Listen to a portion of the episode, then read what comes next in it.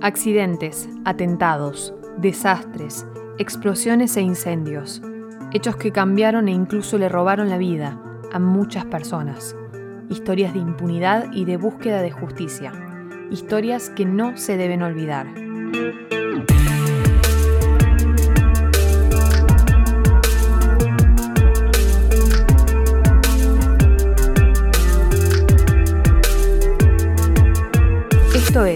Hagamos Memoria. Mi nombre es Valentina Luna y en este capítulo vamos a recordar las explosiones en Río Tercero. 3 de noviembre de 1995. Era un día más en la ciudad de Río Tercero, provincia de Córdoba, Argentina. Una mañana hermosa de primavera, decían algunos. Nada fuera de lo común. Faltaban cinco minutos para que el reloj marcase las nueve. Fue allí cuando comenzó la tragedia. Una bomba que explota en Un ruido muy fuerte invadió la ciudad. Una explosión retumbó en todo Río Tercero. Minutos más tarde se escuchó otro terrible estallido.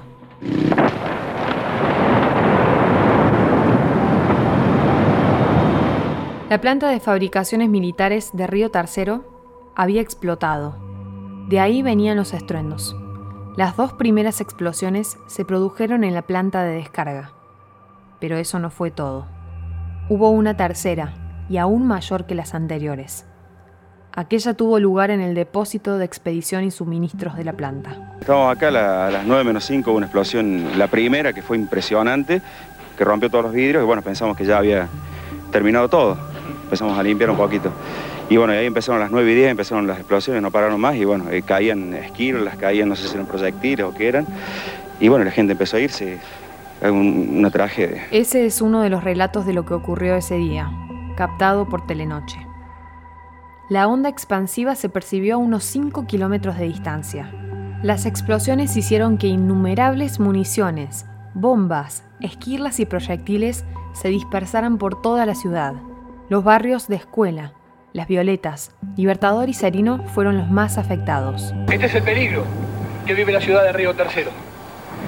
Aproximadamente a unas cinco cuadras a la redonda de la fábrica militar, el área está devastada. Las viviendas están destruidas, animales muertos, fragmentos de proyectiles, Nadie entendía qué pasaba ni cómo debían protegerse. Los vecinos corrían desesperadamente, por su vida y en busca de sus familiares. Ha volado todo, no sabemos si tenemos la familia viva, no, esto es un desastre. ¿Usted ha llegado a su hogar? Ahora, Ahora vamos yendo, ya que con el señor vamos a ver qué pasa. ¿No ha tenido noticias? No, para nada. Tenemos, tenemos los chicos en la escuela, todo, todo destruido, todo destruido. Todos huyeron espontáneamente por el miedo. En muy poco tiempo, una ciudad de 45.000 habitantes quedó completamente vacía. Señora, ¿qué sintió usted? Pánico. No sabía dónde estaban los chicos porque desgraciadamente no teníamos ni idea qué hacer con ellos.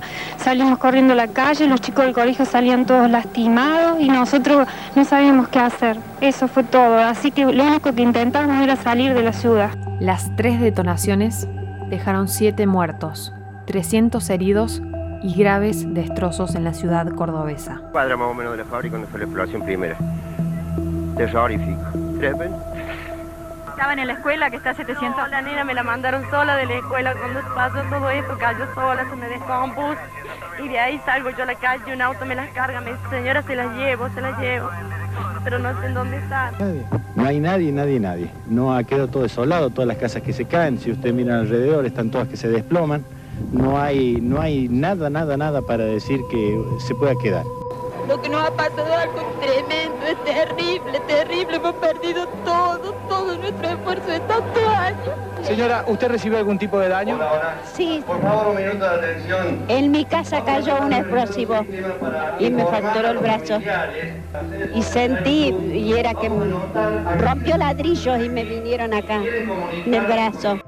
Crónicas del terror y testimonios de una tragedia fueron recopilados por Canal 10 y Telenoche. Aunque muchos lograron salvarse, fue demasiado tarde para algunos.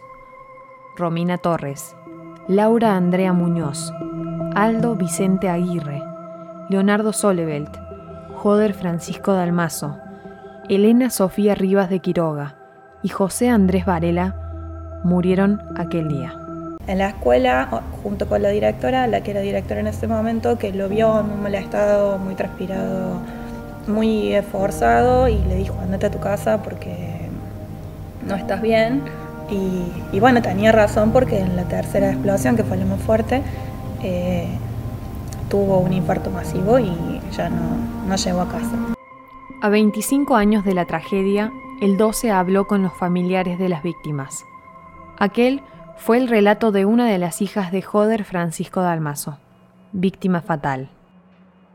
¿Qué pasó en la fábrica? ¿Qué fue lo que produjo estas explosiones?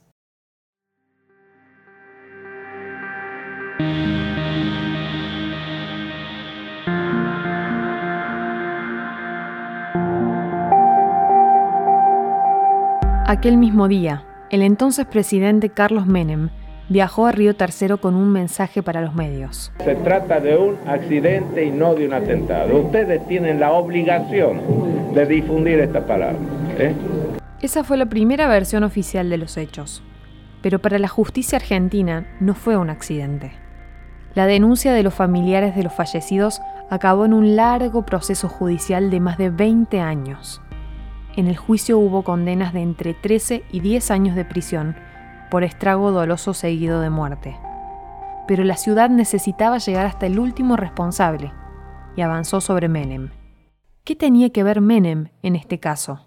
La respuesta está en la causa de la explosión de la fábrica, el contrabando de armas.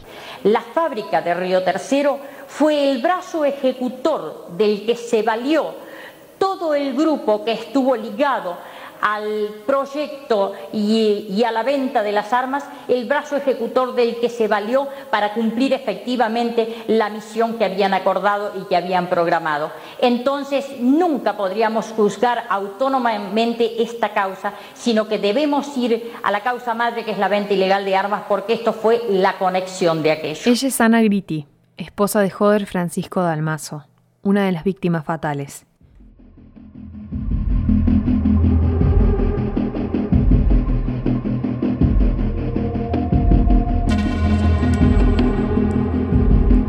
El gobierno de Menem había firmado entre 1991 y 1995 tres decretos secretos de venta de armas a Venezuela y Panamá. Pero esas armas terminaron en Croacia y Ecuador. En ese momento Croacia estaba en guerra con Serbia y tenía un embargo dispuesto por la ONU para la venta de armas. Además, Argentina era uno de los garantes del Tratado de Paz entre la guerra entre Ecuador y Perú, era ilegal venderle armas a esos países. Sin embargo, Argentina lo hizo. Carlos Ochoa fue el juez que llevaba el caso en aquel momento. Consideró que la explosión de la fábrica de Río Tercero tenía como fin eliminar las pruebas de aquel contrabando. La causa judicial tuvo sus altibajos durante dos décadas, pero el panorama común fue la impunidad. En el 2021 el expresidente era el único imputado que quedaba en la causa. Debía afrontar un juicio oral y público a partir del 24 de febrero de ese mismo año. Sin embargo, el 14 de febrero de 2021, Menem murió a sus 90 años. Después de 25 años de una causa que nunca, nunca llegó a concretarse el juicio oral, eh, él fallece en la más absoluta impunidad y, bueno, se extingue la acción penal sobre su persona, pero para los ríos se queda el convencimiento de que fue responsable y que tuvo participación necesaria en estos hechos. Escuchábamos a Marcos Ferrer, intendente de Río Tercero. En ese momento, la ciudad no se sumó al luto de tres días establecido a nivel nacional. Se ha resuelto no adherir al duelo nacional no rendir homenajes a Carlos Saúl Menem, acusado de ser el principal responsable del atentado de las explosiones de la fábrica militar de Río Tercero en 1995. Menem era la única persona que faltaba juzgar. Con su muerte se cerró el ciclo judicial penal de las explosiones de la fábrica militar de Río Tercero.